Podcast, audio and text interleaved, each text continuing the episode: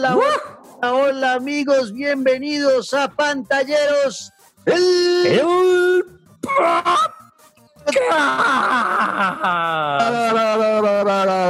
¿Cómo están? Bienvenidos nuevamente a un episodio más de este tu show favorito de videojuegos en toda Latinoamérica, tu show Pantalleros, el podcast. Con tu afición, Juan Camilo Ortiz, que soy yo, y que tiene un coafición que quiere mucho, pero que no ve hace mucho tiempo porque está perdido en la jungla entre una selva eh, y entre una finca con piscina, el señor Luis Carlos Guerrero. Luisca, bienvenido.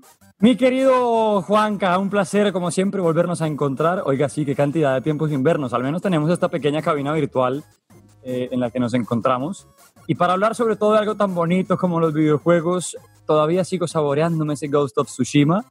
Y aquí andamos, negro, porque más allá de los títulos que hemos desmenuzado y en los que andamos navegando, el mundo sigue andando de los videojuegos y tenemos de todo por contarles. Así es, tenemos muchas, muchas noticias, mucha información el día de hoy. Tendremos una entrevista también con Robbie Ron, que es el, o era el líder de las comunidades eh, para Latinoamérica de Pro Evolution Soccer, porque ya se viene Ok. la actualización 2021. Eh, y vamos a hablar con el primero de esos, a ver qué, cómo así que actualización, porque esto no va a ser un juego nuevo, sino que van a actualizar el 2020, es como un parche. eh, y no va a ser PES 2 2021, sino PES 2020 con el parche del 2021 Ok, como un plus. Ujú. como un plus. ¿Por qué? Pues eh, nos va a contar Robbie Ron por qué. Eh, ya no es el líder de comunidades eh, de, de, Play- de Pro Evolution Soccer, sino es el director de marca. Este, este, este señor latino le ha ido muy bien dentro de Dicho, Konami. la tiene clara, no como Mm. usted. Sí, ¿usted se acuerda que hace un año lo La entrevistamos negra, sí. cuando lanzaron el PES 2020? Claro, Ah, usted no obviamente. estaba. ¿Usted fue o fue solamente Cebolla? No, no, no, fue cebolla, pero yo me acuerdo de, de todo, la, de todo el cubrimiento. Exacto. Bueno, pues hoy vamos a hablar con él. Tenemos eh, lo que vivimos en el Xbox Showcase, eh, porque tenemos que hablar de Xbox para que después nos digan, ay, ustedes son fanboys de PlayStation. Todo lo que es de Play, si lo hablan, y lo de Xbox, nada. Pues vamos a hablar de lo de Xbox. Em, tenemos también eh, por ahí noticias de PlayStation 5 eh, y algo muy bonito que va a ser Assassin's Creed para los estudiantes del mundo. De eso vamos a hablar a continuación. Así que acomódense, prepárense, saquen las palomitas, lo que quiera hacer y lo acompañamos en esta tarde, mañana, noche, donde usted, usted y en cualquier parte del mundo con Pantalleros el podcast. Estoy hablando mucha mierda hoy, me pide disculpas. como raro.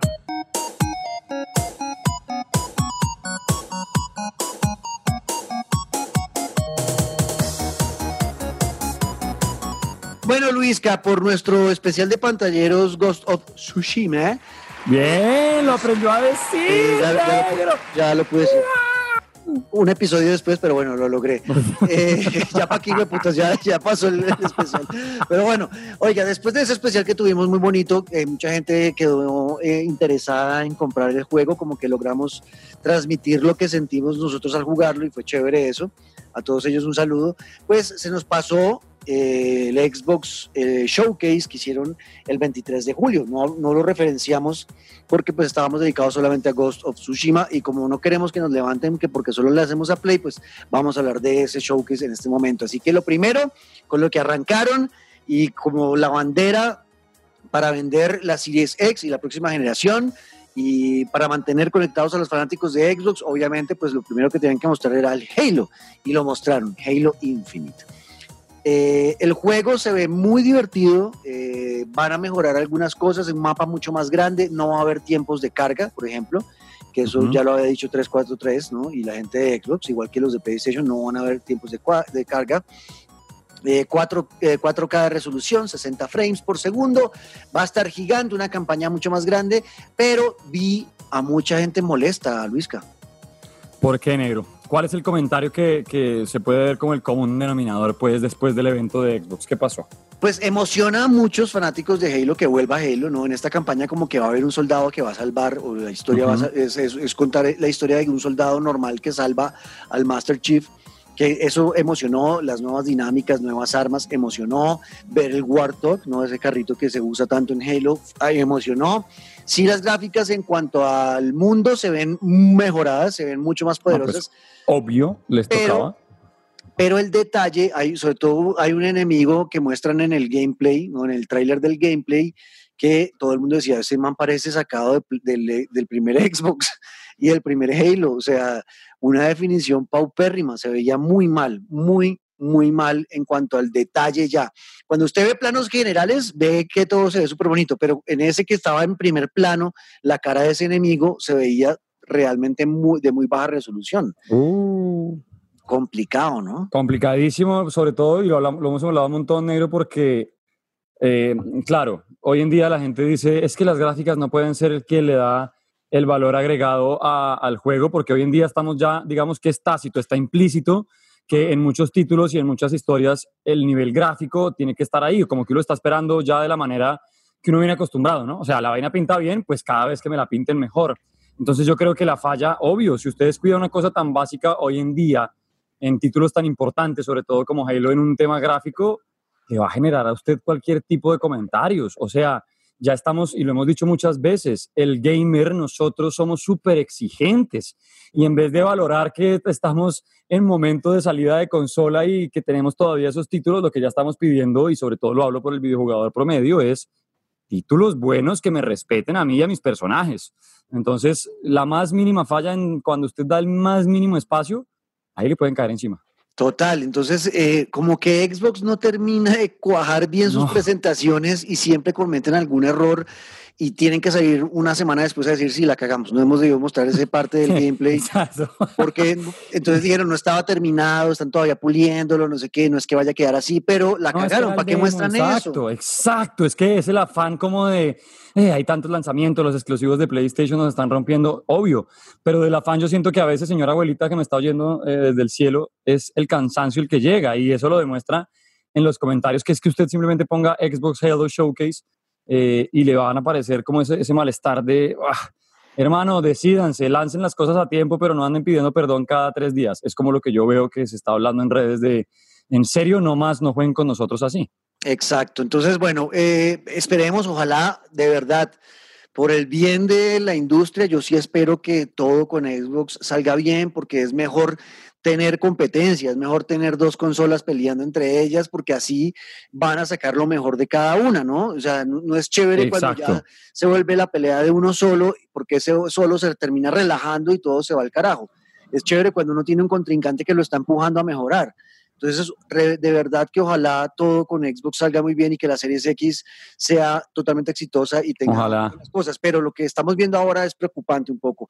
Lo que sí están ganando, y eso hay que aplaudirlo, es el tema del Game Pass. Es, eso sí es la locura lo que está haciendo Xbox está con el tema del Game Pass, donde usted paga una mensualidad y tiene acceso a una infinidad de títulos en muy buena calidad y los puede jugar en su PC, los puede jugar en el Xbox One, los puede jugar en una tableta, los puede jugar en un celular. O sea, ese tema del Game Pass es la locura porque además hay juegos AAA, o sea, no es que esté, esté jugando ahí cualquier jueguito de 5 dólares sino puede acceder a una biblioteca gigante de muy buenos juegos y, eh, y pareciera además que eh, Xbox como que lo está notando, ¿no? Se está dando cuenta que, que su éxito en este momento es el Game Pass y le están empezando a meter toda la fuerza y creo que con eso sí lo van a romper y ojalá sea así. Pues sí, bien hecho, exacto. ¿Qué pasó?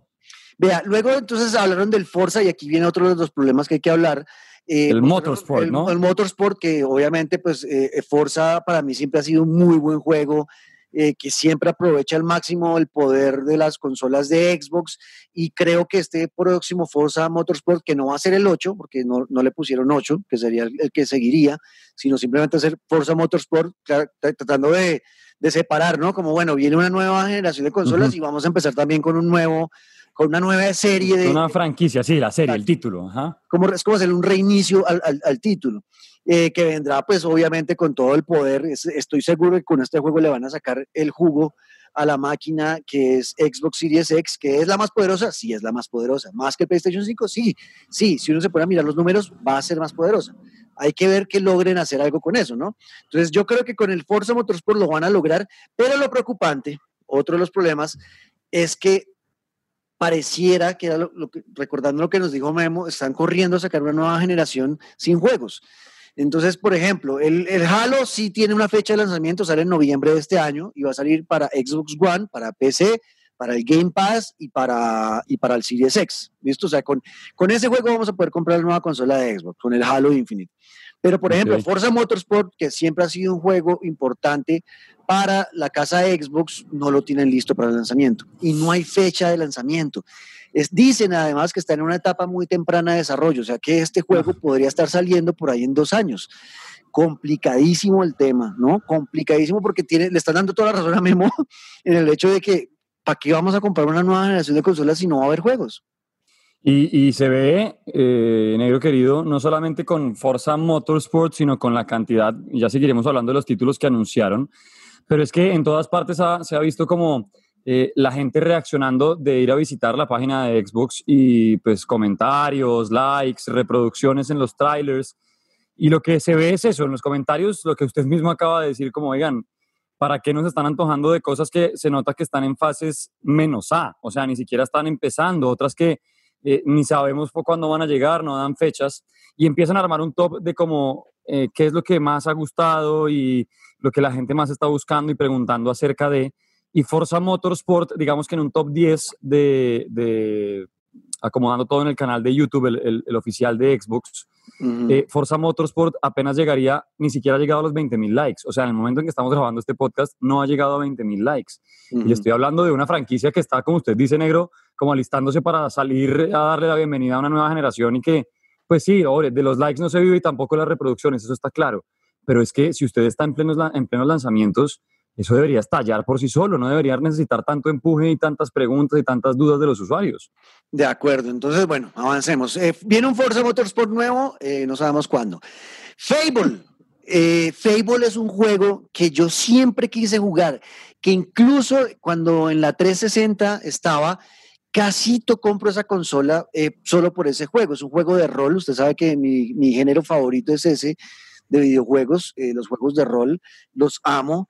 Y eh, Fable siempre me pareció un, juego muy bonito, ¿no? que tenía muy buena, muy buena pinta y hecho además por uno de mis favoritos desarrolladores en el universo, que es el señor Peter Molyneux, eh, creador de otro clásico que yo amé con mi vida, como lo fue Dungeon Keeper, que lo jugué mucho en PC.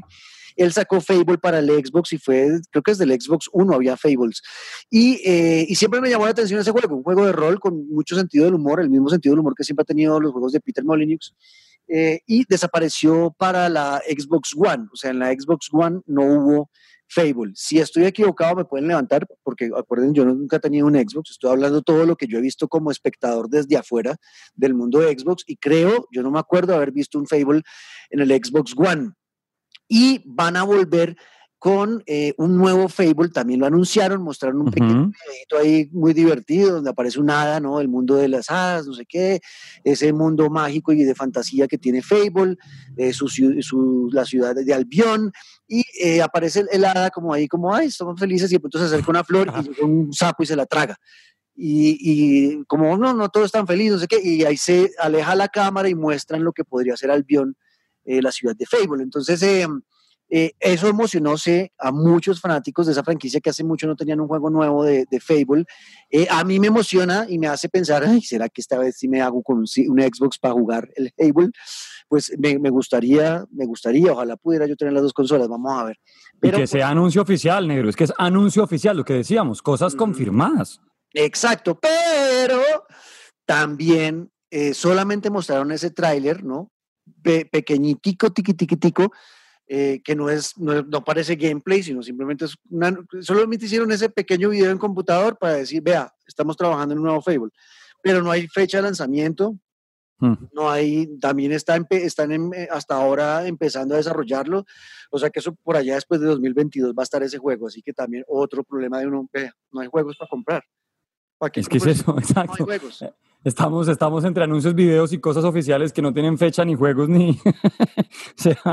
pero bueno, lo que, lo que, lo que al menos eh, eh, ilusiona es eso, que títulos tan importantes, bueno, se están teniendo en cuenta, los fanáticos van a tener nueva, nueva entrega, chévere. Y en lo que le contaba respecto a ese top, pues Fable es el tercero, o sea que sí despertó bastante la atención. Sí, porque tiene muchos fanáticos, gente que incluso creció con ese juego, lo jugaron cuando eran niños y ahora eh, poderlo jugarlo como adultos, pues obviamente los va a emocionar bastante por el tema de la nostalgia. Bueno, eh, otro juego que me llamó mucho la atención y también me, me, hizo, me, hizo ojitos fue Abode. Abode es un juego de Obsidian Entertainment. fueron los mismos que hicieron el juego de rol del año pasado exitosísimo de Outer Worlds. Eh, premiado y toda la cosa como uno de los mejores juegos del, 2019. Van a sacar un juego de rol ahora llamado About, pero va a estar centrado en toda esta mm, fantasía medieval, ¿no? Y va a estar exclusivo para Xbox Series X y PC. Este es un gran anuncio porque además el video se ve súper interesante. Es, eh, haga de cuenta, no sé, yo lo sentí muy como Skyrim, eh, y será en primera persona el juego, que eso es importante decirlo. Entonces, en una mano, en el video uno ve al personaje principal con una espada con ciertos como runas en, en la, en, el, en, el ¿Cómo qué? Como runas, runas, ah, runas, runas uy, uy, ¿cómo que runas? No, runas nórdicas en elegancia.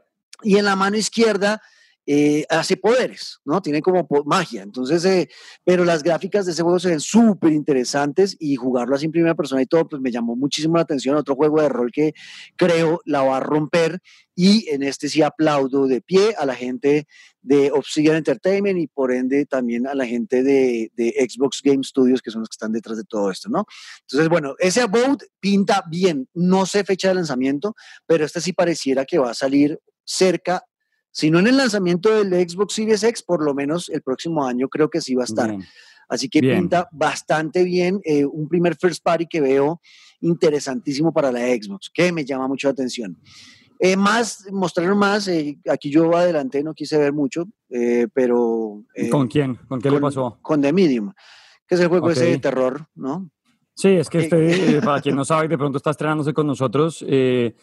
Aquí no se sabe cuál es peor de gallina, yo creo que el negro obviamente, pero obvio. nosotros le hacemos siempre la comba a, los juegos así que son tan densos. Exacto. Entonces, bueno, pues mostrarnos más eh, del gameplay de, de, Medium, que ese juego sí se ve brutal, el tema de las gráficas se ven impresionantes, demasiado miedosos, los escenarios donde camina esta, este personaje entre el mundo de, de real y el mundo del más allá eh, se ve súper tenebroso. Ese juego yo creo que le va a ir bastante bien de Medium. También se ve, pinta, pinta bastante bien. Eh, y creo que también saldrá eh, con el lanzamiento. O sea, este, este, para el lanzamiento tenemos Halo y tenemos este, de Medium. ¿Listo? Bien, bien. Eso me, o sea, sé que hay muchos, en cambio, a diferencia de usted y de mí, que sí, esos juegos son como esa pasión de, ay, tortúreme, hágame sufrir. No, si no, yo esa vaina no, no puedo. Y bueno, otros anuncios eh, que hicieron de bastantes juegos eh, que pueden estar llegando al Series X, al Xbox One, eh, que pues, fueron interesantes, pero bueno, yo creo que por ahí lo vamos a dejar. después, en ocho días, vamos a tener a Memo, ya me dijo que sí, vamos a ver. Eh, y con él quiero que ahondemos un poquito más en esto de Xbox porque pues él tiene un, pensamiento bastante crítico frente a la consola y, tiene la consola y él siempre ha sido también de Xbox. Ha tenido las dos. Entonces yo creo que con él podemos hablar un poquito más del tema Xbox. Así que vamos a seguir. Eh, están escuchando ustedes Pantalleros el podcast. This isn't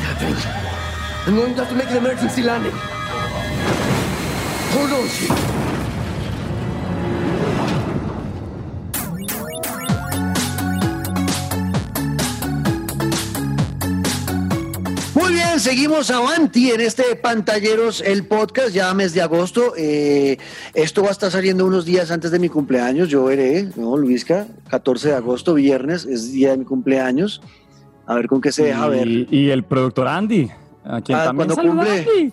El miércoles de la próxima semana, o sea, el 12 es... El 12, ah, bueno, puede que, se, puede que estemos diciendo mañana, mañana cumpleaños Andy, y yo el viernes de esta semana, si están escuchando esto, eh, antes del 14 de agosto que es mi cumpleaños. Oiga, hablando de cumpleaños y de cosas que quiero, pues obviamente quiero la PlayStation 5, por más de que nos haya dicho y mucha gente me diga, pero ¿para qué van a comprar una consola ahorita si no tiene casi juegos? Tiene razón, pero la quiero. Y eh, han salido un par de noticias interesantes para los que queremos tener el PlayStation 5. Uno, el DualShock 4, el control del PlayStation 4. Va a funcionar con el PlayStation 5. Eh, sí, va a funcionar, pero eh, con los juegos que sean de Play 4. ¿Ok? Ok, ya está claro. No le van a servir con los nuevos, punto. No, exacto. Juegos nuevos, exclusivos de PlayStation 5, no van a trabajar con el DualShock 4. O sea, no van a, no van a funcionar. No van a estar ahí. ¿Por qué? Porque obviamente el tema de, de, del, nuevo control, ¿no? que creo que se llama DualSense ahora, el nuevo control va a tener eh, un nuevo eh, botón áptico, es como le dicen. Ok, ¿y es cuál es ese? Los botones ápticos es lo que ya tenía, que eso hay que reconocerlo, eso ya lo tenía Xbox eh, en el One, y es que los gatillos, el R2 y el L2, ahora tienen respuesta eh, codificada por el juego.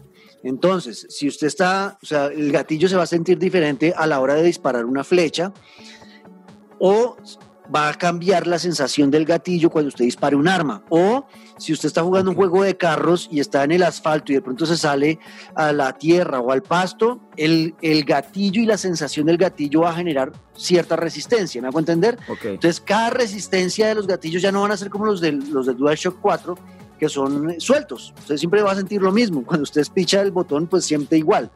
En cambio, en el DualSense, que es el del PlayStation 5, el gatillo cada vez que usted lo espiche, dependiendo de lo que esté jugando y lo que esté pasando en el juego, va a generar ciertas resistencias, ¿no?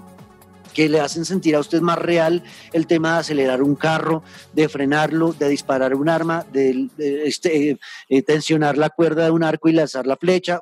O sea, ese, ese, ese, ese tema del áptico pues como lo va a tener con nuevos juegos, pues no van a poder funcionar con el, con el DualShock 4 y es entendible, pues porque pues no está integrada esa tecnología en esos controles. Exacto, al, revés, habría sido una vaina impresionante pues que lo lograran. Exacto, entonces eh, eh, pues eh, a mí la verdad no, no me genera sorpresa ni me, ni me pone triste el tema de que el DualShock 4 no vaya a servir en, con todos los juegos, y porque pues es entendible, ¿no? Es lógico que no tenga Obvio, cada consola con sus propios hijos, o sea, cada una ha llegado con, con sus propios controles y, y con, con, esa evolución. Eh, y me encanta el tema del gatillero, o sea, de verdad me encanta el tema de, que sea dependiendo de, del arma que uno esté manejando, el juego que esté uno piloteando, lo que sea, pues que haya distintas sensaciones, porque en serio que con el PlayStation nunca como que se logró, ¿no? No, nunca lo dice, Xbox ya estaba eh, y, siempre se ha sentido como esa diferencia y la distancia entre cada juego a la hora de usar los gatillos. Entonces, chévere, me, llama un montón la atención, sobre todo cuando dijo arco y flecha, yo pensando en repasándome The Last of Us parte 2 con él y, con los, de verdad los gatillos como deben ser, brutal.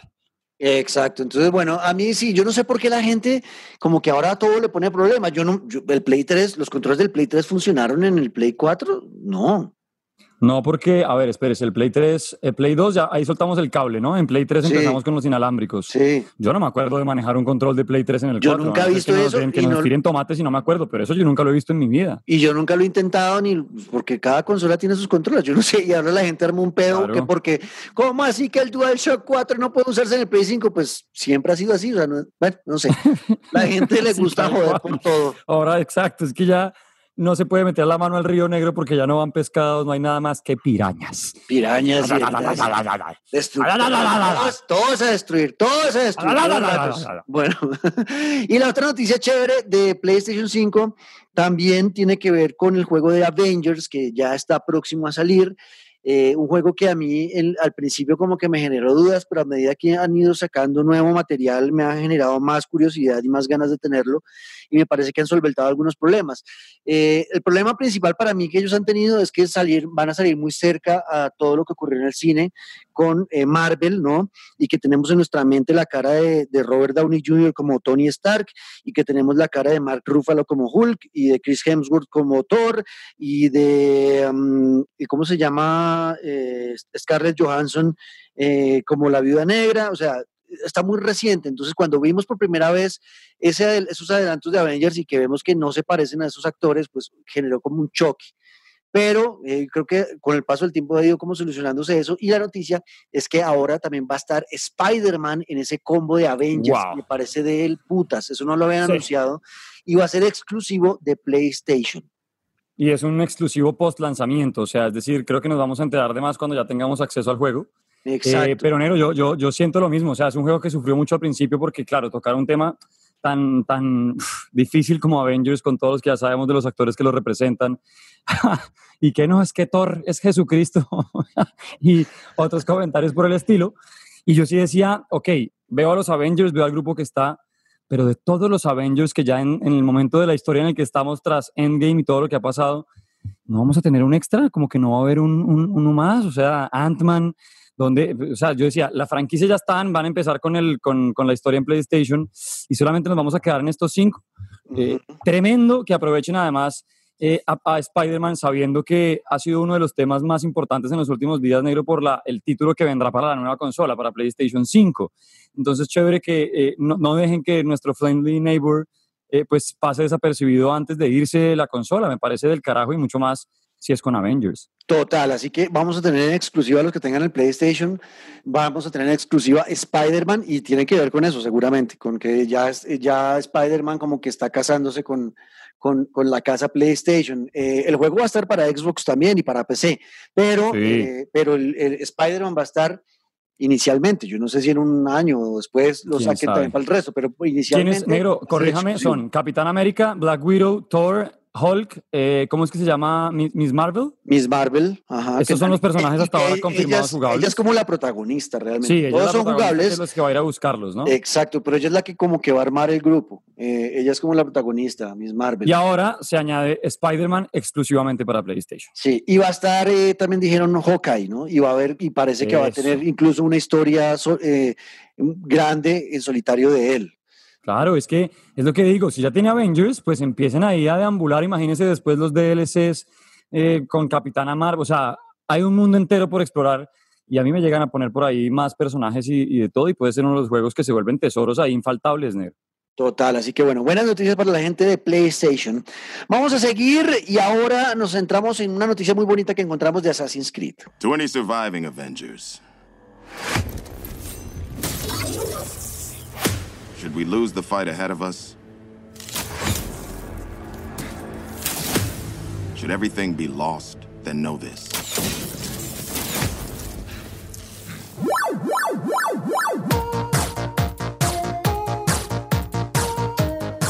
Bueno, Luisca, vea, la noticia que le decía de Assassin's Creed eh, tiene que ver con el Discovery Tour. Eh, recibieron muchas cartas y yo creo que muchas veces ha pasado que uno siente, ¿no? Que con Assassin's Creed, más allá de jugar y de pasarla bueno, uno aprende cosas de historia. Yo me acuerdo eh, de las cosas que más me gustaban de la, de la, de la, de la época o de la era de Ezio, eh, fue el tema de trabajar para los Medici, la primera familia de banqueros que, que gobernaban sobre Florencia. Eh, y que fueron los que inventaron más o menos el sistema de bancos que tenemos hoy en día en el mundo, y trabajar uno con los Medici, conocerlos por dentro, cómo es la familia, trabajar con Leonardo da Vinci, entender por qué hizo ciertos inventos y obviamente meterle un poquito de fantasía, pero eran, para mí siempre han sido muy... Mm, muy respetuosos de la historia dentro de la franquicia de Assassin's Creed. O sea, como que sí hablan de personajes y épocas y son reales. O sea, no, no las eh, respetaron cambiándole cosas. Obviamente le meten fantasía, porque pues así como una película, o sea, le tienen que meter, porque eso es el, ese es el gancho, ¿no? pues, solamente jugar historia, pues de pronto no es tan divertido. Pero uno sí sentía que aprendía mucho eh, con esos juegos. A mí, con los primeros Assassin's Creed, sentía que estaba repasando toda la historia del colegio y lo que no sabía, incluso aprendí más y terminaba uno investigando por su lado. Venga, ¿cómo fue que lo de Leonardo da Vinci terminaba uno buscando? Siempre he sentido que es un juego que puede, que sirve para también aprender. Yo lo sentí cuando lo jugué, yo no sé usted. De acuerdo, sobre todo porque esa parte que me quedo con la que usted dice de sí, meten cosas de fantasía y que les conviene para la historia del videojuego, pero siempre manteniéndose muy respetuosos tanto con los personajes, la filosofía e ideología que transmitían o que intentaban luchar por ella, ¿no? Acercándolos a uno a través de la historia del videojuego. Más allá de la historia real, pues también es de la historia del videojuego. Y todo está enlazado, mi querido Juan Camilo, a que ahora como así que Assassin's Creed entonces va a servir para enseñar, para mí, para que yo le dé a mis alumnos clases. ¿Cómo es la vuelta? Exacto, pues es que les, les llegó al estudio, a Ubisoft, varias cartas de varios profesores diciéndoles, venga, ustedes deberían permitir que con ese juego Assassin's Creed Origins, que habla de todo el tema de épocas importantes de Egipto, ¿no? De la, de la Egipto antigua, eh, podamos, podamos nosotros usar lo que ustedes tienen ahí para enseñar. Entonces Ubisoft dijo, venga, tienen toda la razón. Ya nos han dicho muchas veces que con nuestros juegos los jóvenes terminan interesados por, por la historia. Entonces crearon el Discovery Tour, que va a ser eh, un, como unas clases jugables dentro del juego Assassin's Creed Origins, donde nos van a permitir entrar a las pirámides, conocer la historia real de las pirámides. Eh, dicen ellos, eh, Ubisoft dijo, nosotros creamos las pirámides dentro del juego con las mismas dimensiones de las reales, las mismas cámaras internas de las reales, o sea, todo está calcado de la vida real, así son y así eran. Y el tema de que en esa época estaba la piedra caliza, que era como se veía en las pirámides originalmente, ¿no? Que, eran recubiertas, que se veían como perlas en el desierto cuando brillaba el sol en ellas, eran, eh, estaban tapizadas pues en piedra caliza blanca. Eh, entonces, que hoy en día no está, porque eso, eh, todo eso se lo robaron, todo es, la piedra caliza y el mármol se lo robaron y quedaron peladas y también en la época de la invasión de Napoleón también destruyeron muchos de esos de las pirámides y bueno, hoy en día son ruinas. Pero, eh, pero en el juego las vemos como eran en ese momento, como eran en ese momento de gloria. Entonces, eh, con eso van a poder crear y van a hacer varias clases de historia del Egipto antiguo para diferentes profesores. Eh, inicialmente creo que es en Francia, donde van a, que es la casa de Ubisoft, donde van a implementar esto, pero creo que esto va a poder hacerse todo el mundo, ¿no? Eh, y todos vamos a poder tener clases de historia del Egipto antiguo adentro de Assassin's Creed. ¿Qué tal? Ah? No, espectacular. Y sobre todo porque, mire, yo siempre he estado en contra de aquellos que hoy en día todavía dicen, es que los videojuegos van a volver brutos a mis hijos, es que hay que quitarle eso de ahí porque pueden quedar para siempre ahí enganchados. Y le aseguro, negro, que si hay algo en esta vida que está hecho para literalmente, claro, todo bien manejado, pero para aprender son los videojuegos. Y hace rato estaba mandado esto a hacerse. Yo me acuerdo cuando yo era chiquito, yo aprendía, no sé si usted también lo tuvo, con todos estos encartas y los viajes de los exploradores por América, que usted hacía clic por acá, clic por allá y se movía un pescado y el pescado le, le soltaba un dato. ¿En qué momento dejaron de, de, hacer, de mezclar educación con videojuegos? Porque, y sobre todo en la época en la que estamos, me refiero no de pandemia y demás, sino en la época tan avanzada de videojuegos y de tecnología, de cómo involucrar ese mundo mucho más a nivel eh, educativo. Entonces me parece espectacular y con Assassin's Creed, no, es que quiero, quiero meterme yo ahí. ¿Cómo así? Es que meterse dentro de las pirámides, yo estaba viendo que usted va a poder ver todo el proceso de momificación, eh, va, a ver, eh, va a poder estar en las catedrales más antiguas, o sea, es una vaina impresionante. Y al nivel gráfico y sobre todo tan detallado de lo que ya están haciendo con los mapas, no, pues es que es imperdible. Exacto, entonces bueno, es muy buena noticia para los que vamos a los videojuegos, por lo que dice eh, Luisca el tema de la satanización de, los videojuegos es una estupidez y con estas noticias es que podemos restregárselas en la jeta a todos los idiotas que creen que los videojuegos son malos y que convierten a la gente en personas malas o violentas. No le digas a Tota. Por ejemplo, tota, toca restregárselo en la jeta tota. Hay que decirle idiotota. bueno, pues ahí está una noticia que queríamos compartirles que nos alegró la vida un poco. Bueno, eh, Luis, que vamos a darle paso a nuestra entrevista con eh, Robbie Ron. Estuvimos hablando con él de todo el Production Soccer 2021, eh, que es un parche, no va a ser un juego eh, nuevo. Y Robbie nos va a contar por qué, por qué tomaron la decisión y oiga, y vio que eh, eh, Electronic Arts metió el golecito, ¿no? duro, duro. Sí, vio, ¿no? Se les vengaron. Partido complicado. Y... Se les vengaron porque recordemos que el año pasado en el PES 2020, eh, PES le metió un golazo a FIFA y fue sacarle a la Juventus de, de su rostro de equipos. Sin olvidar que ya le había sacado al Barcelona y ya le había sacado al Barcelona. Entonces venían, de, venían en un 2-0, ganando Production Soccer en cuanto a tema de franquicias y de ligas, y, eh, y se vengó con toda eh, la gente de, Electronic Arts y con FIFA y le sacaron al Milan y al Inter. Sí, y los pusieron además como parte del lanzamiento oficial del juego. O sea, dos equipos que, claro, están en momentos extraños ambos. El Inter mucho mejor que el Milan, pero que siguen siendo equipos legendarios, Nietzsche. Y empezaron, claro, el Barça lo quitamos, pero dejamos el uniforme en FIFA, pero no tenemos estadio, no tenemos más allá. Eh, y con la Juve sí fue un golazo. Dice que el Piamonte, no me El Piamonte, exacto. Y ahora los que tengan PES, pues van a, van a retornar las, las, épocas de Castolo y demás. Ah, en el Inter, cracks. Y en, el Inter y en el Milán. Entonces vamos a, vamos a hablar con Robbie, le vamos a preguntar eso. Seguramente yo me lo voy a mandar con esa pregunta, así que bueno, vamos claro, a, ver. Vamos a ver. Robbie. Vamos con Robbie Ron de Pro Evolution Soccer 2021 en Pantalleros, el podcast.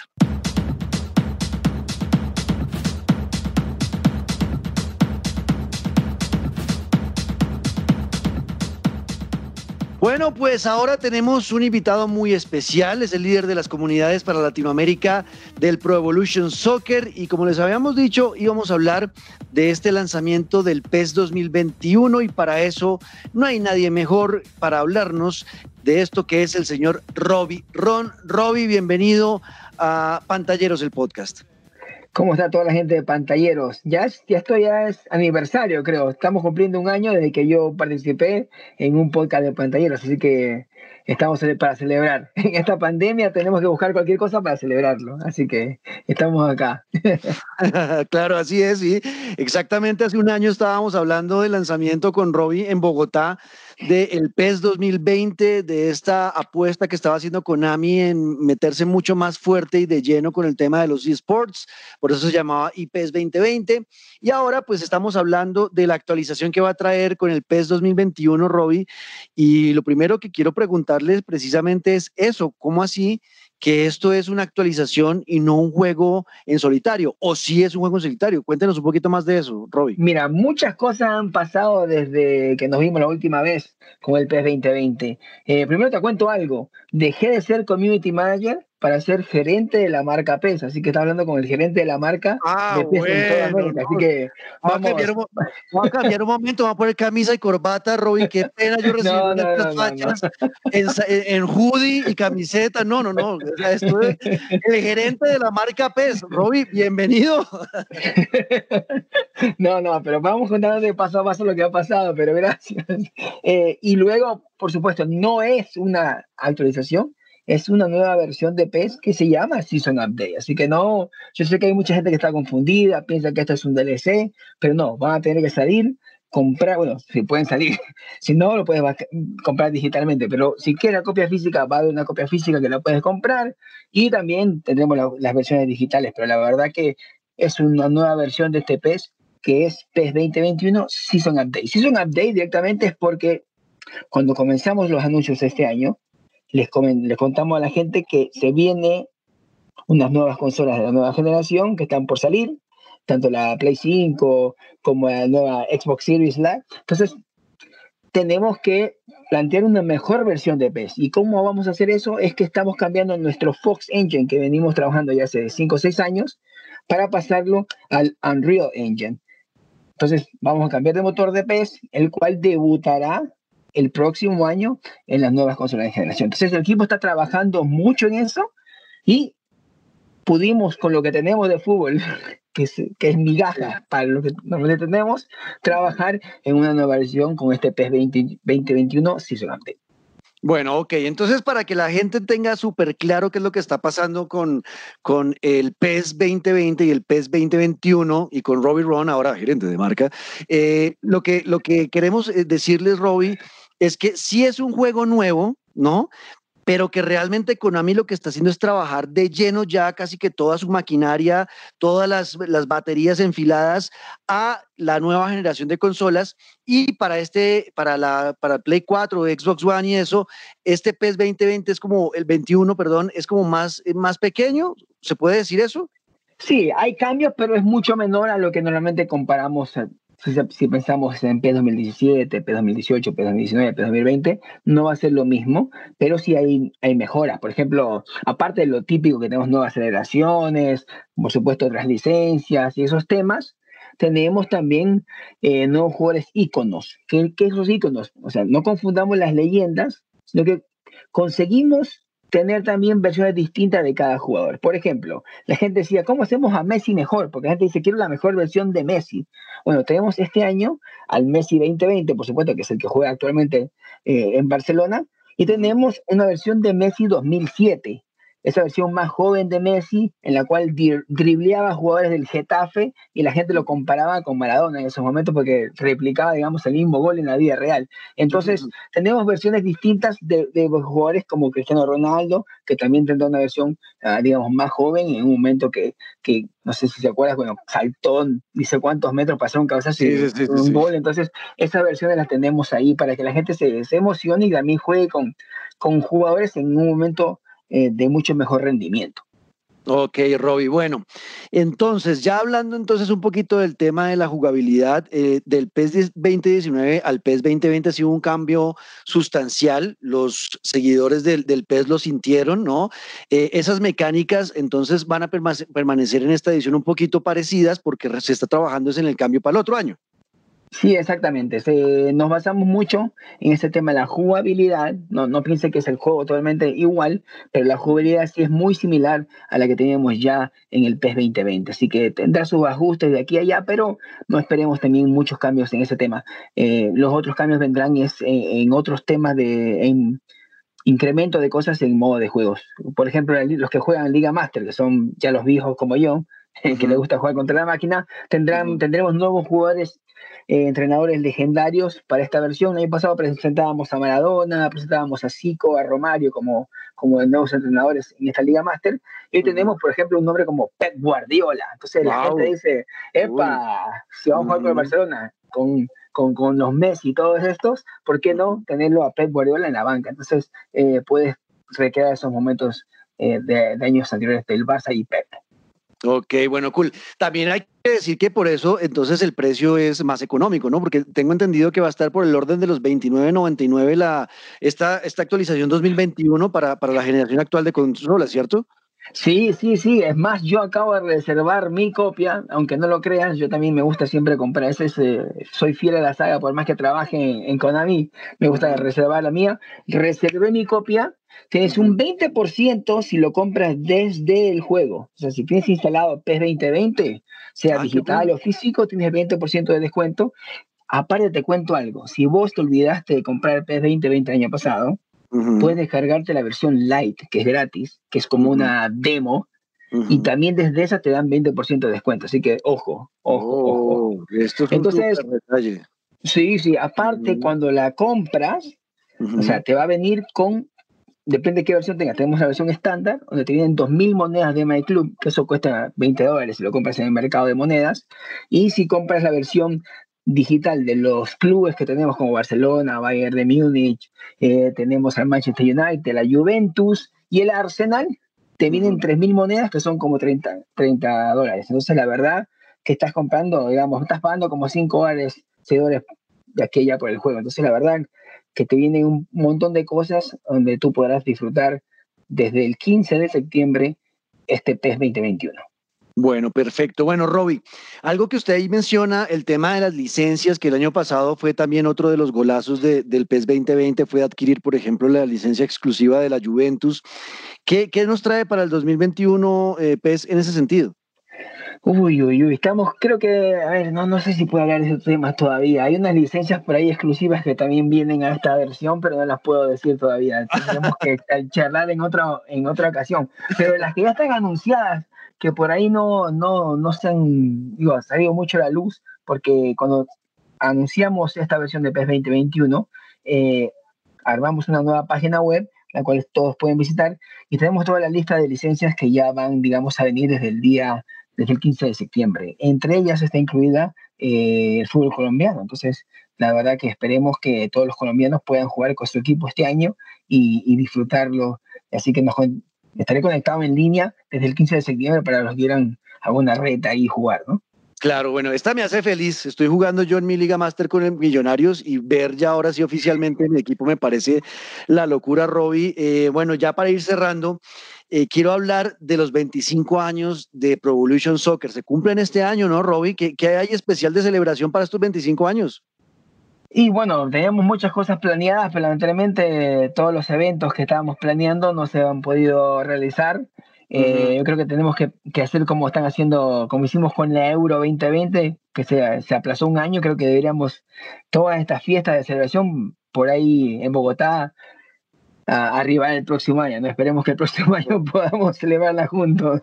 Y aunque sean 26 ya, hablar de 25. Pero creo que lo lindo de estos 25 aniversarios de PES es que toda la gente que, que pasó por los juegos de fútbol, eh, algún momento tocaron el Winning Eleven, tocaron el PES, y, la verdad que el otro día estaba compartiendo cosas en las redes sociales y, la gente todos se identifican con, con, esos, esos, eso, ¿quién no tenía hijo a tal, a, tal cual de sus amigos con el pez? Eh, ¿Quién no tenía a Roberto Carlos como delantero? Eh, todas esas cosas. ¿Quién no conoció a Castolo? Los que jugamos Liga Master, ¿no? Era un ídolo esos jugadores de Liga Master. Pero la verdad que en el tema de contenido estamos todavía preparando más cosas para, lanzar, ah, para que la gente siempre le guste el tema de la nostalgia, así que esperemos que, pronto podamos hablar un poco más de lo que se vendrá en, en tema de este aniversario, del 25 aniversario de PES. Perfecto, Roy. Bueno, pues ya para, para, ir terminando, hay una noticia que a última hora encontré acerca del PES 2021 y es la pérdida de los equipos de Milán. ¿Qué, pasó ahí? no me podías dejar ir con una sonrisa. No, me tocaba, Roy. ¿cómo? ¿Qué hago? Además, gerente de marca, ahora sí me toca hacerle preguntas complicadas. No, no, mira, eh, la verdad que es un tema de negociaciones en el cual no se llegaron a buenos frutos y decidimos dejar de de ser, de, ser socios en esta ocasión. Entonces, sí, la verdad que hemos perdido tanto al Milan como al Inter, eh, los dos equipos grandes de Italia. Seguimos teniendo la exclusividad de la Juventus y como te digo, todavía hay unas cositas más por ahí para anunciar. Perfecto, o sea que vuelve Castolo. el regreso de un crack gigante. Ese, ese nombre y algunos de los otros que estaban por ahí marcaron generación. Usted todavía ve, por ejemplo, memes de la gente hablando de Castolo, de cómo formaban los equipos en esa época con ese jugador y los demás, ¿no, Robbie? Seguro, seguro, seguro. La verdad que sí. Es más, yo tengo varios hijos, yo no sé si sabes, pero eh, tengo cinco hijos varones y la ah, gente todavía no, no, entiende por qué nunca le puse a uno de ellos Castolo. Pero bueno, estoy a punto, estoy a punto. bueno, por lo menos una mascota en la casa que se llame Castolo. Algo, algo, algo. bueno, bueno ha sido un placer tenerlo con nosotros. Esperamos que entonces todo lo que se venga en, en este nuevo cargo que nos estamos enterando hoy, que nos alegra mucho porque pues Robbie siempre es un amigo de la casa Pantalleros y que triunfe y que llegue cada vez más lejos como latinoamericano dentro de la casa Konami, una de las empresas más tradicionales de los videojuegos en el mundo, pues es motivo de orgullo para todos. Así que felicitaciones por ese nuevo puesto. Primero, Robbie. No, muchas gracias. Me, me, sorprende cómo cambió, ¿no? pasamos de que, que, estemos con nosotros hasta a usted que esté con nosotros. Eh, la verdad, no, soy uno más. Somos uno más acá en la familia de pantalleros, así que la verdad, gracias por la invitación y esperemos vernos pronto virtualmente por ahora en las canchas virtuales, ¿no? Eso de Robbie, pues nada, mucha suerte y gracias por estar en la Casa Pantalleros. Gracias a todos. Chao.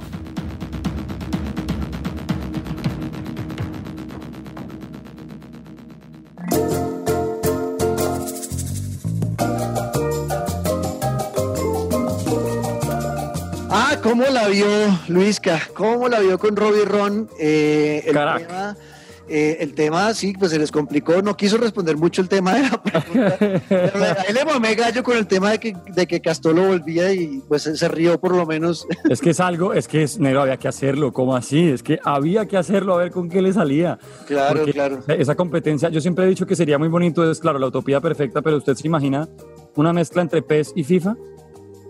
Uy, sería una belleza. Que no existieran impedimentos de licencias, que cada quien tuviera himnos oficiales, porque también hubo ese golazo, ahorita hablábamos de cuando FIFA le quitó la Champions a PES. O sea, entre todo el tiempo es cada año mirando a ver cómo va la competencia, qué tal que en algún momento hubiera posibilidad de que se unieran. No, pues Sería la locura, es cierto. Pero el juego perfecto de fútbol. Pero también está que no, no, habría, no habría competencia. Es que lo bueno, la competencia siempre saca lo mejor de uno. Claro, es como si no, está, solo... el Real y el Barça, ¿qué hacemos? Exacto, exacto. Tiene que haber competencia para que las cosas salgan mejores. Por eso es tan importante eh, la competencia entre Xbox y PlayStation, por ejemplo. Es importante que compitan. su sueldo contra el mío. O sea, imagínense si nos mezclaran y nos pusieran el mismo sueldo, pues no tiene sentido. Yo tengo que luchar para llegar a estos dominios gerenciales suyos. Qué vale, Bueno, pues ahí estábamos. Vamos terminando nuestro, nuestro episodio de hoy. No sin antes recordar que andamos jugando, Luisca, que anda jugando por estos días. Oiga, pues obviamente sigo entregado a Ghost of Tsushima, que ¿En qué va? hay que contar que apareció el director creativo del juego diciendo que de acuerdo al paisaje y su clima, pues usted tenía un reflejo de cómo se estaba portando con Jin. Si no sabe de qué le Ah, hablo, aquí es para que haga momento al clic de ir al otro episodio de Ah. Ghost of Tsushima. Pero es básicamente que si a usted le llueve todo el tiempo, que me imagino pues usted está viendo en el mundo del arca de Noé negro, usted debe ser Yo, un yo sí decía yo, pero este juego llueve mucho, marica, que Claro, es porque usted está haciendo todo como un ghost, es decir, atacando por la espalda, entre las sombras, con armas venenosas, trampas, Ujú. está disparándole a las bombas, a las abejas, mientras que en mi juego todo es sol, hay atardeceres espectaculares, es todo el tiempo para tomar fotos porque yo sí me le mando de frente a todo el mundo, o sea, yo soy de los que van dando y digo, bueno, ¿dónde está su mejor guerrero? Póngamelo al frente que me lo quiero atender. Entonces, para que si esto están jugando o lo van a jugar, pues sepan que depende del clima, les va a mostrar cómo están jugando ustedes y cómo está el alma, ¿no? Como esa ideología samurái de Jin, si muy perdida, como en el caso del negro, o la está rescatando, como en mi caso. Y mire que me encontré eh, nuevamente con un videojuego que yo me, eh, a- me volví adicto cuando viví en Italia hace un par de años, Nietzsche, que fue el Player Unknown Battlegrounds, el PUGB, el eterno Battle Royale, que es el que siempre primero, me ha gustado. ese fue el original, Ajá, ¿no? Fue el original. Ese, ese fue el Battle Royale original antes de Fortnite Exacto. y de los demás. Y ha evolucionado un montón. Yo me había olvidado de él porque pues eh, ya no tenía grupito con quien jugarlo y resulta que mi hermano en época de pandemia y tal se encontró con el juego y ya estamos de nuevo andando pues entre este mundo de videojuego en celular, que yo usted sabe soy muy flojo para el videojuego móvil, si no es en Switch, pero entregado. Entonces, PUGB, eh, Ghost of Tsushima y obviamente NBA 2K20, 2K20 que me tiene enfermo. O sea, estoy con los Rockets, mis pecho fríos hermosos, sacando los campeones. Yo, yo me metí en los Golden State Warriors, que es mi, es mi equipo favorito en la, en la NBA. Que anda Ya bien por estoy- estos días. No, estamos divinamente.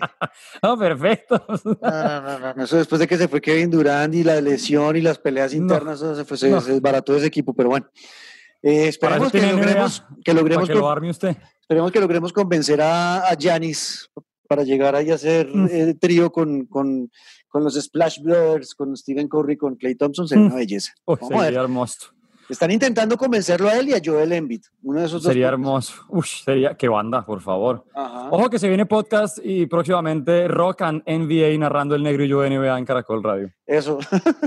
Oiga, Luis, que bueno, entonces yo estoy ¿Y jugando. usted? ¿Usted en qué anda? ¿Por fin se acabó de Last of Us 2? Dígame que sí. No, las tofas no sé, ahí quedó, ahí quedó, porque es que e- ese lo voy a, lo voy a pasar, ese, en- lo voy a pasar ese en, en, en vivo cuando vuelva a transmitir, si es que algún día retomo esa mierda. Es que, claro, porque se- yo- lanzamiento PlayStation Yo 5. soy, yo soy la persona más procrastinadora del universo, Luis, ¿qué Sí, hago para quitarme esa mierda? No puedo, no puedo, o sea, yo no, ya, este, este lunes empiezo, y tengo un problemita el lunes de, marica, me pasó algo con el micrófono y no funcionó, Hasta que no se solucione, hay que parar. Entonces, Claro, ah, ahora eh. estamos igual, hay que ser igual a la vez. Entonces, marica, llevo ahí no he podido escucharme cuando hago la transmisión, entonces por eso no he podido transmitir, porque tengo un problema y es que no, cuando, no, sé, no tengo monitoreo, o sea, si pongo, el- me pongo los audífonos y eso no escucho lo que está pasando en No, el juego. imposible, imposible.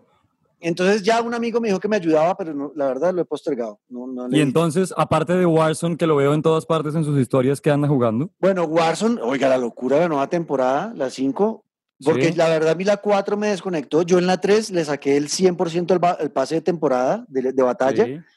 fue mi- porque fue mi primer, mi primer temporada con, con Warzone y lo disfruté mucho. Eh, y el 4 sí fue como más de lo mismo, o sea, la, la temporada 4 fue muy parecida a la 3, no hubo muchos cambios, entonces como que me aburrí y en la 5. y solamente le, saqué, solamente le saqué el 50%. Y en la 5 sí cambiaron muchas vainas. Abrieron el estadio, que eso estaba cerrado, le quitaron el techo y ahora uno puede, uno puede aterrizar dentro del estadio y armar una balacera ahí en las graderías Ah, lo vi, lo vi, sí. puede correr por los pasillos internos del estadio, mejor dicho. Eh, abrieron, eso es como tener casi que un mundo nuevo, con, con- solo con el estadio abierto. O sea, como quien dice, volvimos a empezar con el Call of Duty, o sea, más vivo que siempre. Total, activaron los trenes, entonces los trenes que estaban No. estacionados todo el tiempo, ahora los trenes se van a estar moviendo por la ciudad y uno puede No. montarse en un tren y llegar a otro lado, o en el mismo tren, rápido. exacto, o en el mismo tren darse bala con la gente que se encuentra dentro del tren.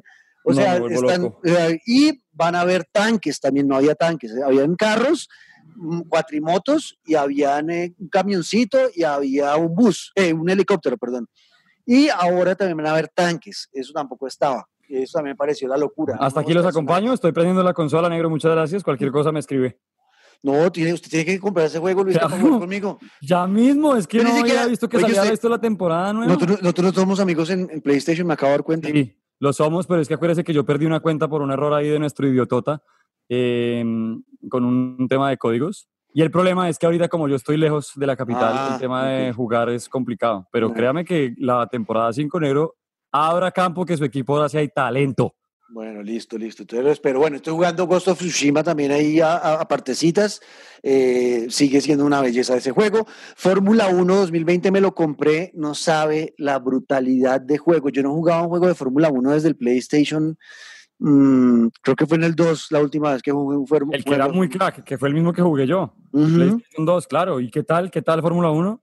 No, eso está del putas. O sea, evolu- ha evolucionado mucho el tema del juego de la Fórmula 1. Eh, con decirle que usted, usted, usted entiende de Fórmula 1, le gusta. Sí, sí, claro. Bueno, con decirle que las prácticas, cuando uno jugaba eh, esos juegos, uno clasificaba y carrera. Ajá, prácticas y, eso qué carrera. mamera, marica. Porque uno perdía mucho tiempo ahí corriendo las prácticas y ¿para qué?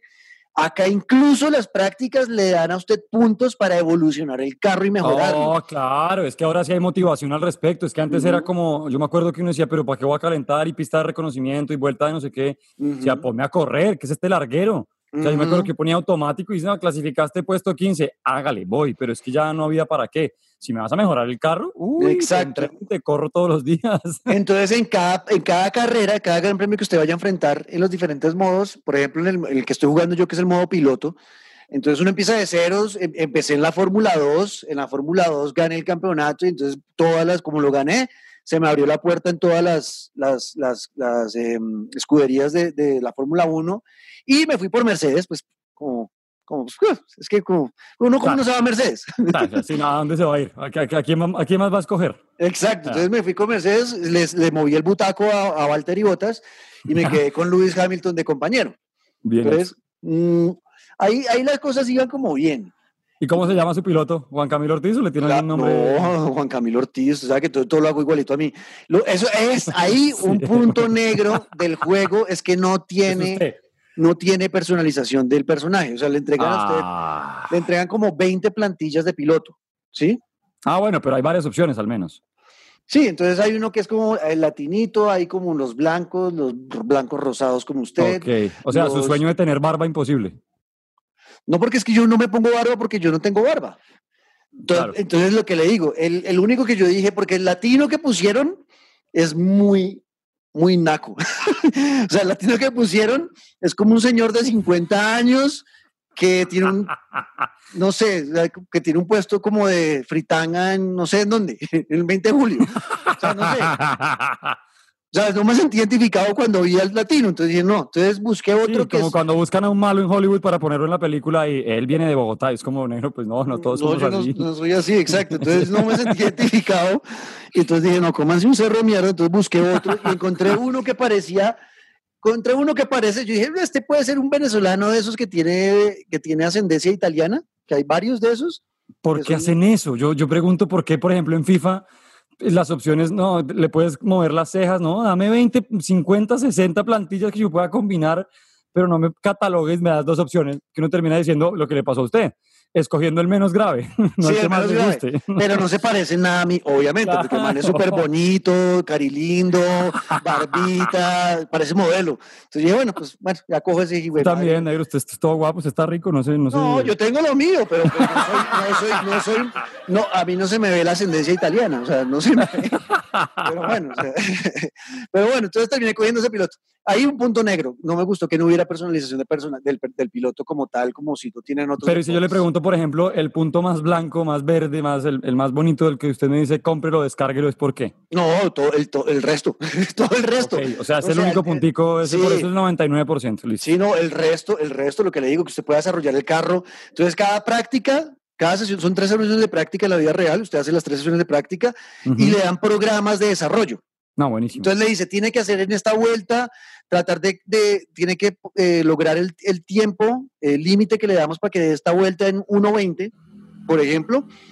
Tiene que hacerlo en, en menos de 1.20, pero tiene que cuidar las llantas. Entonces le explican cómo, venga, en la curva trate de no acelerar a fondo cuando vaya a salir del, del, del- del vértice, wow. sino que de a poquito va acelerando. Va acelerando. Con eso no patina, recta. no patina la llanta en la curva y así cuida usted el neumático. Entonces usted No, empieza, espectacular. Entonces tiene que hacerlo. Entonces ahora vamos a otro programa, el programa de eh, ahorro de combustible. Entonces, para ahorrar combustible tiene que hacer tres vueltas en, esta práctica donde ahorre combustible. Tiene que llegar en este tiempo límite y tiene que ahorrar esto de combustible. Para ahorrar, entonces le explican, cuando eh, eh, hacemos el lift and coast, que eso es en la vida real, además que es muy real, todo es de la vida real, todo es así es así es, lo viven los pilotos de Fórmula 1 reales. Entonces, cuando vaya a llegar usted a una curva, no espere para soltar el acelerador y meter el freno de una llegando a la curva, sino que suelte el acelerador desde antes, en la recta, para que cuando llegue, completa. para, exacto, para cuando llegue usted a la curva, em, usted ya no eh, use el mismo punto de frenado que usa cuando va toda mierda, sino que No. alargue la frenada más, a- frene más adelante porque el carro viene más lento. Y con Wow. eso usted ahí se ahorra unos pesitos de, de combustible, ¿no? Me está devolviendo a la época de mi timón puesto bajo la televisión con los pedales debajo y yo entregado a Fórmula 1 meses enteros con casi casco puesto. Total, Wow. total. Y hay pistas donde no lo he logrado, marica. Hay, pistas que son súper sí, complejas. Fórmula y, 1 y- es y que me dicen, marica, la cagaste, no lograste el programa porque no llegaste en el tiempo que era yo, jue puta. Entonces, hay carreras donde, y hay carreras donde sí lo he logrado, que todas he sacado el máximo, el óptimo, entonces me dan todos los puntos de desarrollo y luego voy al taller, ¿no? A la, a la sede central del equipo después de la carrera y cojo esos puntos de desarrollo y entonces mejoro el sistema de combustión interna, mejoro, mejoro el turbocompresor del carro, mejoró la aerodinámica, entonces que hay que mirar el alerón delantero y meterle unos flaps. Ah, brutal. O sea, no es una vaina demasiado detallada que es muy emocionante para uno que le gusta el automovilismo. Y, y, y la otra cosa es que también me pasó a mí con los juegos de Fórmula 1, desde ese Play 2, que me desconectaron porque sentí que la dificultad era demasiado alta, sobre todo jugando con control. Entonces, que, eh, que, que uno medio se rozaba con alguien y se dañaba el carro y tocaba lo- retirarse de la carrera. eh, el tema de, patinar en las curvas y se, se accidentara por todo. O sea, era muy, muy difícil. Antes me parecía muy difícil los juegos desde ese Play 2. En este sigue con la complejidad, pero eh, le dan la opción, que eso me pareció del putas, de devolverse. Entonces, a medida que uno va practicando, practicando, pues va usándolo menos. Pero al principio es importante porque se estrella uno muchas veces. A esa velocidad, pasando carros, y de pronto alguien lo cierra, y to- entonces uno vive dañando el carro. Obvio. Entonces, eh, un- eh, usted le, le dejan hacer repetición y devolverse hasta antes del Ah, accidente y, a- y volver a to- retomar ahí para evitar el accidente. Brutal. Y a medida, porque yo- además la Fórmula 1 puede hacer eso, negro, que se parece tan difícil a veces que uno dice, uy, no, pero es que me estrellé. No, chévere, uy, que, que está brutal. Descargando en 3, 2. No, vale la pena, vale la pena. Bueno, ya no hablo nada más porque ya se alargó esta mierda. Pero bueno, estoy eso y Yo todo feliz aquí oyendo. No, después, después podemos hacer algo de Fórmula 1 especial. Claro, gracias, muy amable. Si lo compra, se anima y lo compra y lo juega, pues lo, lo jugamos. Yo lo compré, yo no me aguanté y lo compré. Eh, y la No, verdad, pues es que sí, sí. sí Aquí deben estar chévere. diciendo estos manes que se callen ya que lo voy a comprar. O sea, no tengo plata, ya lo más. Me, me hicieron comprar Ghost of Tsushima No, y y, ahora me voy no- a andar en Fórmula 1. Respeten. Y eso que no le he hablado de la otra. Ah, bueno, entonces, ah, bueno, entonces lo voy a contar rápidamente cuál es mi plan con este juego. Entonces, como uno, yo empecé, hay dos formas de jugarlo en, en el modo carrera: modo carrera piloto o modo carrera dueño de equipo, ¿no? En la de dueño de equipo, incluso uno también puede ser el piloto. O sea, uno, como si fuera un piloto que llegó con mucha plata a la Fórmula 1 y dijo, bueno, vengo a montar mi equipo para yo correr. y usted va a desarrollar el equipo y lo puede llegar a tener ya de tú a tú contra Mercedes, por ejemplo y, el- y desarrollar el carro desde ceros, en contratar ingenieros, eh, conseguir la publicidad que va en el carro, conseguir eh, eh, mejorar las relaciones con la prensa, o sea, todo eso se desarrolla dentro del juego, se gestiona todo, eso me parece también la locura. Pero yo empecé con el tema piloto, porque quería vivirlo así, eh, Fórmula 2, Fórmula 1, Mercedes, quedar campeón con Mercedes, me quedan dos carreras, ya soy campeón, ya logré el campeonato, me quedan dos carreras, termino y voy a cambiarme de equipo, me voy para McLaren, porque McLaren no está muy bien, está en la, en la tabla media. Y yo quiero llegar a McLaren para ayudar a desarrollar el vehículo como lo puedo hacer a través de las prácticas, de ganar puntos de evaluación, de evolución, e ir mejorando el carro para ponerlo arriba. Quedar campeón con McLaren y luego me voy para Williams, que está en el culo. No, negro, pero- Y voy a desarrollar el carro de Williams y lo voy a poner arriba. Y luego voy a montar mi propio equipo y voy a empezar el modo carrera ya con mi propio equipo. Ya, Ese es no, la mi plan con Fórmula O sea, se metió a robar en Fórmula 1 el negro. Exacto, ya. Y, y- y- y cuánta plata me va a quedar de todo esto que voy a gastar? Ni mierda, o sea, nadie me va a pagar por esto. Entonces esto va a ser gratis. Pero bueno, uno lo disfruta. Ay, qué grande. Oye, ¿y solo Fórmula 1? ¿Su Animal Crossing? Animal Crossing ya lo dejé, lo deseché, no lo estoy jugando más, eh, me cansé. Eh, me consumió totalmente el Warzone, me consumió totalmente el Fórmula 1 y las carreras oficiales de Gran Turismo martes, miércoles y sábados. Eh, ya no tengo tiempo para ningún otro juego, la verdad. Bueno, pero me parece, me, me parece, bien que al menos eh, cuando tenga el tiempo se lo dedique a títulos que merecen sumergirse ahí como The Last of Us y tal, y que ahorita, uy, Está muy bien, estamos igual, estamos de tres en tres, de a tres juegos por cabeza. Eso, eso, bueno, pues nada, ahí está. Ustedes que están jugando, eh, ¿Tienen algo que opinar? de a tres, de a tres, necesitamos de a tres juegos. De a tres, eso. Nos escriben en numeral pantalleros el podcast, arroba luisca, guion al piso guerrero, arroba Juan Cortés 14. Gracias por escucharnos, por compartirnos, por suscribirse y recuerden recomendarnos. Venga, hay dos pendejos hablando huevonadas de videojuegos, me hacen reír, me informan, me hacen pensar que me están hablando mierda, todo lo que quiera puede decirlo, pero recomiéndanos con sus amigos. ¿Listo? Exacto. Así pantalleros que, podcast. Nos oímos en ocho días. Memo me dijo que estaba. Una. Vamos a ver. Vale, vale. Yo, yo sí voy cobrando esas, esas lecciones de todo lo que. Además, aquí hay oyentes que quedaron pendientes del tema de ginecología, de lecciones de vida, de pareja, de todo lo que sabemos que también nos ayuda el Memo. Se fuma las hierbas. Eso, yo Memo Hierbas estará de vuelta de fuera del control, estará de vuelta por acá y veremos. Y ahí lo cogemos y lo apretamos a ver si nos va a invitar al de él, porque creo que se está yendo el pendejo. Eso, apriételo. Ahí lo apretamos. Bueno, listo. Eso. ahí nos, Adiós. Nos oímos en ocho días. Esto fue Pantalleros el, el podcast. WhatsApp.